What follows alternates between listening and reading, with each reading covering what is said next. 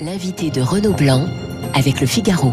Bonjour Bernard-Henri Lévy. Bonjour. Demain, Arte diffusera un documentaire, on pourrait presque dire un, un reportage de guerre que vous co-signez avec euh, Marc Roussel et qui s'intitule Pourquoi l'Ukraine? Question toute simple.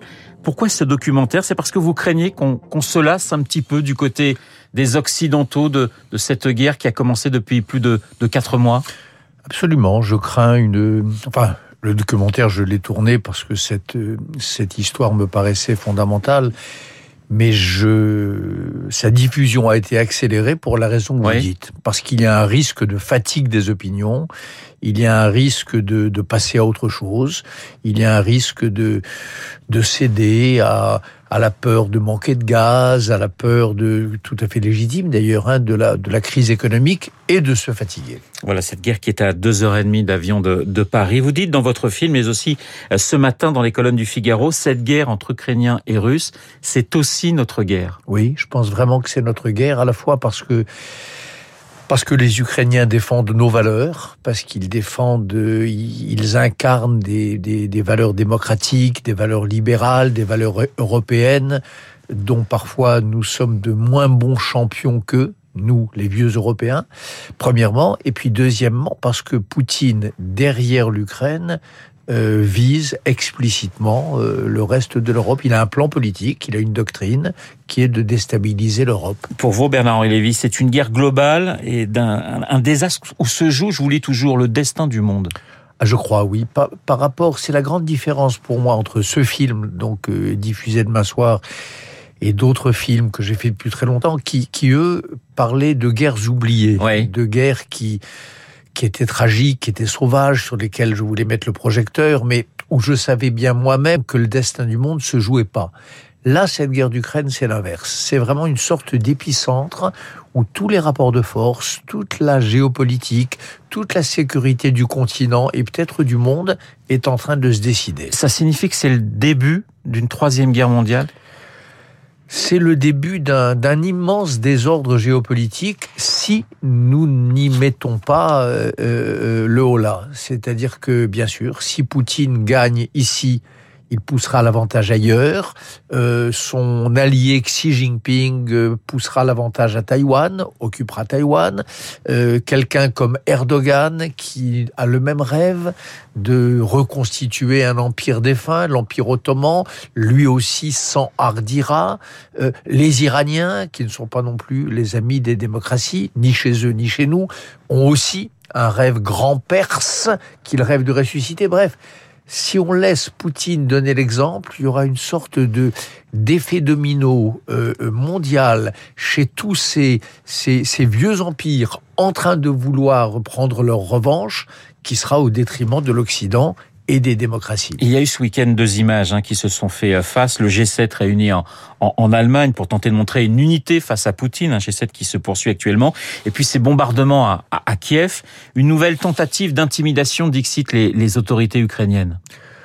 Oui, plus qu'une intimidation. D'ailleurs, euh, c'est des, c'est des, c'est des, des, attaques contre les civils, contraires aux droits de la guerre. Vous savez, c'est cette guerre. Donc, je l'ai vue, je l'ai, je l'ai filmée. J'ai pas, j'ai passé du temps avec les combattants ukrainiens, avec les victimes. C'est vraiment une guerre dégueulasse. Une guerre est toujours sale. C'est ce que j'allais vous dire. Oui, mais celle-là est spécialement sale. Quand on, quand on vise les civils, quand on leur euh, noue les mains dans le dos et qu'on leur tire une balle euh, dans la nuque, euh, lorsque l'on tape de manière indiscriminée sur les maternités, sur les hôpitaux, sur les écoles, j'ai vu tout ça. Nous avons, avec Marc Roussel, avec Gilles Herzog, filmé tout ça. C'est pas une guerre ordinaire, c'est pas une guerre comme les autres. C'est vraiment au cœur de l'Europe une guerre atroce. Qu'est-ce que vous attendez, Bernard-Henri Lévy, du, du, du, G7 Il a eu ce rappel à l'ordre, si je puis dire, de, de Boris Johnson euh, à, à l'encontre d'Emmanuel Macron, euh, contre toute tentative de, de solution négociée. Vous pensez qu'il faut marquer cette unité et développer encore plus l'aide à, à Kiev? Je vois pas d'ailleurs pourquoi à l'encontre, parce que je pense que Johnson et Macron sont totalement alignés sur cette question. Mais un, bien sûr, euh, toute preuve de désunion serait vue comme une bénédiction par Poutine. Il attend ça. Poutine compte les jours et il sait, en bon KGBiste spécialiste des opinions qu'il est, que plus le temps passera, plus l'Occident risque de se désunir et de se lasser. Donc ne pas se désunir, c'est clair. Et continuer à armer l'Ukraine. Parce que euh, ces soldats sont vaillants, mais tout seul, face à un pays continent comme la Russie, il pourra pas. Je reviens quand même sur euh, Emmanuel Macron. Vous n'avez pas le sentiment que la position de la France et du chef de l'État a tout de même évolué ou un petit peu changé? Il était l'un des rares à parler avec Vladimir Poutine. C'est ce que lui reprochait d'ailleurs Boris Johnson ou, Joe Biden. Il y a eu ce, ce voyage avec Draghi et avec Scholz euh, en, Ukraine le, 16 juin. Est-ce que la position française, pour vous, a, légèrement changé tout de même? Écoutez, en tout cas en Ukraine, moi c'est ce qui m'intéresse. Je veux pas je veux pas de polémique inutile. Il a dit très clairement qu'il n'y avait pour la France, comme pour toute nation euh, éprise du droit, qu'un but de guerre honorable et intelligent, c'est la victoire de l'Ukraine. Il l'a dit, euh, il l'a dit clairement. Toute autre solution que la victoire de l'Ukraine, donc la capitulation de la Russie, serait évidemment désastreuse pour l'Ukraine, mais désastreuse pour nous, les Occidentaux. Il faut bien être conscient de cela. Pour vous, il n'y a qu'une option, c'est que Poutine recule, que Poutine capitule. Oui, bien sûr, parce que euh, vous savez, c'est comme si en 1943, euh, les choses ne sont pas évidemment totalement comparables, mais un peu tout de même. C'est comme si en 43 on avait dit euh, euh, il faut chercher une porte de sortie à Mussolini ou à, ou à Hitler, il faut trouver un compromis, il faut leur donner quelque chose, il faut négocier. Non, il fallait d'abord les vaincre. Puis après, il fallait négocier avec l'Allemagne, il fallait négocier avec l'Italie, avec ce qu'il en restait, ce que les, les, les dictateurs en, en, en avaient laissé. Là, c'est la même chose. La première étape, c'est vraiment que euh, Poutine recule en deçà des frontières qu'il a violées le 24 février. Mais ça, Après, il faudra traiter avec le peuple Pardonnez-moi, Bernard Lévy, mais ça, ça peut prendre des mois, voire des années. Ça prendra le temps qu'en effet euh, Poutine décidera. Cette guerre, euh, elle, personne ne l'a choisie à part Poutine. Les Ukrainiens n'ont pas choisi, les Européens qui, qui avaient même euh, euh, appris à penser sans la guerre, qui pensaient qu'elle était, qu'elle était à l'horizon du continent, ne l'ont pas voulu. Elle nous a été imposée. Qu'est-ce qu'on fait? Quand une guerre nous tombe dessus Est-ce qu'on plie les chines? Est-ce qu'on décide de devenir des esclaves des, des chantages et des caprices poutiniens ou est-ce qu'on fait face? Malheureusement, il faut faire face. Dans, dans, dans, quelques minutes, Guillaume Durand recevra dans Esprit Libre euh, Luc Ferry. Il ne croit pas que Poutine capitulera euh, un jour. Il pense que plus on, on armera l'Ukraine, plus Poutine tapera fort. Et c'est pour ça qu'il souhaite des négociations. Qu'est-ce que vous répondez à, bah, à, Luc Ferry qui sera à votre place dans quelques minutes? Poutine tapera fort euh, jusqu'au jour où il aura des vrais problèmes de munitions, des vrais problèmes de pièces détachées pour ces armements lourds, euh, jusqu'au jour où ces soldats, euh, euh, qui sont des pauvres gamins, souvent démoralisés, découragés, qui savent pas pourquoi ils font cette guerre, qui savent pas, qui savent pas ce qu'ils défendent, jusqu'au jour où son armée lâchera. Et pour l'instant, elle avance, Bernard-Henri Lévy, l'armée russe. Non, pour l'instant, pour l'instant, elle avance très peu. Vous savez, pour, pour l'instant, il y a des déluges de feu ça, c'est ce que les Russes, ce que la, ce que Poutine, ce que l'armée russe sait faire. Elle sait faire des orages d'acier. Elle sait, ça vous les verrez dans mon film, on, voit cela, euh, euh, déclencher des, des, des, déluges de bombes au phosphore sur les villes. Après, avancer de manière significative et occuper de manière durable, ils n'ont pas encore montré qu'ils savaient le faire. Et au contraire, dans certains cas, euh, euh, à Kiev, euh, à Mykolaïev, à Borodianka, je suis allé dans tous ces endroits-là, c'est l'inverse. Ils ont reculé quand ils se sont trouvés face, en vrai, en vrai, pas avec les, les déluges d'acier jungériens. Quand ils se sont trouvés face aux Ukrainiens, ils ont très souvent reculé. Donc, euh, cette théorie, je la, je la, comprends, mais je crois qu'elle n'est pas juste. La candidature de l'Ukraine à l'Union européenne, est-ce que ce n'est pas de la part des 27 un peu hypocrite tout de même? Parce que il y a eu ce discours en disant voilà, on, accepte cette candidature, mais dans, le même temps, certains dirigeants européens ont dit ça sera pas avant des années. On sait qu'il y a un problème de corruption encore en Ukraine. On sait que le niveau de vie des Ukrainiens est en dessous euh, du niveau de vie des, Européens. Alors est-ce que c'est pas un tout petit peu un tantinet hypocrite de, de, de la part des 27 Il y a il y a un mélange d'hypocrisie et de bonne volonté. Les meilleurs des Européens font ce qu'ils peuvent, ils donnent ce qu'ils ont à donner. Après, vous savez, est-ce que ça prendra des années? J'en sais rien. Et ils n'en savent rien non plus. Imaginez que l'Ukraine décide d'accélérer le pas. Imaginez que les programmes de réforme, notamment contre la corruption, engagés par euh, Vladimir Zelensky, que ça aille plus vite que prévu. Qui sait? Peut-être que ça va pas durer dix ans. Rien n'est écrit de ce Il n'y a pas une loi qui dit pour entrer dans l'Europe, il faut dix ans. Il faut se mettre au carré avec les valeurs de l'état de droit, avec les valeurs, euh, avec la lutte anticorruption, avec les valeurs de transparence démocratique. Eh bien, on va voir.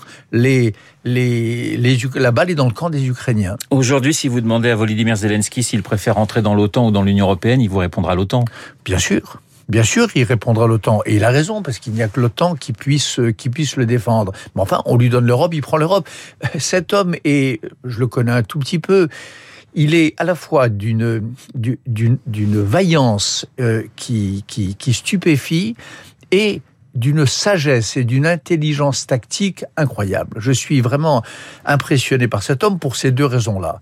Il a, c'est un, il, est devenu un chef de guerre courageux et il reste un homme d'État d'une intelligence tactique et d'une sagesse euh, euh, qui force le respect. Donc voilà, il s'adressera en visioconférence aux, membres du, G7, les G7 qui essaient de garder cette unité. Mais de l'autre côté, euh, Bernard-Henri Lévy, on voit finalement que Poutine n'est pas si isolé que cela. Alors, vous parliez de la Chine, mais il y a aussi des pays euh, comme euh, comme comme l'Inde, des pays d'Afrique, des pays d'Amérique du Sud qui aujourd'hui disent, mais non, ça c'est c'est pas la faute de Poutine, c'est le problème des Occidentaux, etc. On voit finalement que notre discours n'est pas le discours de, du monde entier, si je puis dire on voit quoi? On voit que, bien sûr, que la haine de l'Occident est une passion partagée dans une partie du monde.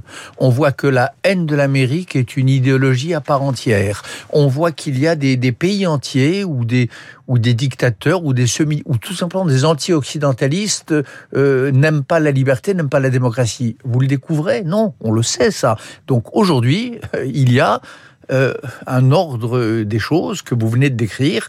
Il y a une bataille de civilisation entre une guerre de civilisation aujourd'hui pour vous? oui, une guerre de civilisation entre eux, mais pas géographique. Hein, C'est pas the West versus the rest. C'est entre ceux qui croient en effet que, que, que l'avenir euh, de leurs enfants doit s'écrire dans, dans, dans, le langage de la démocratie, et ceux qui aiment euh, euh la brutalité, euh, la, la, la, le déni de l'état de droit, etc. C'est vrai qu'il y a une bataille très fondamentale. Qui va gagner? Je ne sais pas. Mais moi, j'ai envie que mes enfants, et j'ai envie que les, les amis de mes enfants dans le monde entier vivent dans, dans l'état de droit. Cette guerre, Bernard Lévy, c'est aussi une guerre d'identité quelque part des Ukrainiens.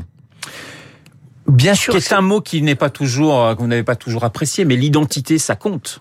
L'identité, ça compte, mais je, je, connais bien cette histoire et, et le film là que, en effet, que, que pour lequel vous m'invitez, c'est un, un film qui, commence en 2014 avec la révolution du Maïdan. Ce qui m'a passionné dans cette histoire, c'est que l'identité est moins importante que la, la, demande de démocratie. Ce qui a déclenché tout ça, cette, cette, cette horreur, cette sauvagerie, cette cruauté, c'est le fait que Poutine ne pouvait pas supporter, bien sûr, l'identité ukrainienne. Il pense que les Ukrainiens sont des sous-hommes, des petits Russes, comme il dit, mais peut-être plus important, cette demande de droit, cette demande de démocratie, cette demande de civilisation euh, à, ses frontières. Et cet élément-là, pour moi, euh, me semble au moins aussi important que l'autre. Dans votre film, Pourquoi l'Ukraine, vous interrogez aussi bien Zelensky que de simples soldats. Quelle est la rencontre qui vous a le plus remué, qui vous a le plus bouleversé, Bernard-Henri Lévy? Oh, il y en a, il y en a beaucoup. Mais enfin, il y en a deux. Un, c'est Zelensky. Euh, ce, ce, il y a une grande partie du film qui est consacrée au président oui, ukrainien. ce sera alors vraiment, voilà, une, une rencontre importante de, de, ma vie parce que je, je trouve incroyable, comme je l'ai dit dans le Figaro ce matin, dans cet entretien avec Patrick Saint-Paul, euh, euh, il n'y a rien de plus beau qu'un homme qui euh, euh endosse son destin euh, sans y avoir été préparé, euh, sans être façonné pour ça, euh, euh, de manière totalement inattendue. Hein. C'est ce qui arrive à Zelensky. C'était pas un chef de guerre à l'origine, c'était un comédien. Certains le prenaient pour un clown. Lui tombe dessus cette euh, cette tâche historique incroyable d'avoir à faire face à la deuxième armée du monde il le fait. Ça, je trouve ça extraordinaire. Puis il y en a d'autres. Ce personnage à la fin du film euh, sur le sur la ligne de front de de Petro Pavlinka euh, qui attendait des à qui on avait promis euh, des javelines et qui ne les a pas reçues, qui entend parler de milliards d'aides américaines et qui n'en voit pas la couleur et qui est à la fois désespéré et, et, et merveilleux et, et plein d'espoir. Ça, c'est une, une rencontre qui m'a bouleversé.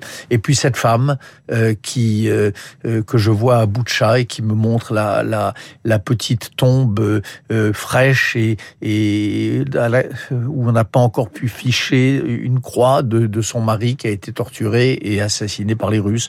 Rencontre qui m'a bouleversé. Les enfants qui, qui vivent dans, des, dans les caves d'un monastère, dans les, des caves d'immeubles et qui et qui rit encore.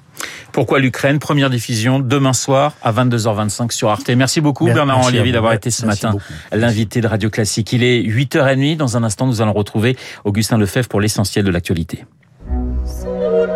Vous écoutez Radio Classique. Avec la gestion Carmignac, donnez un temps d'avance à votre épargne.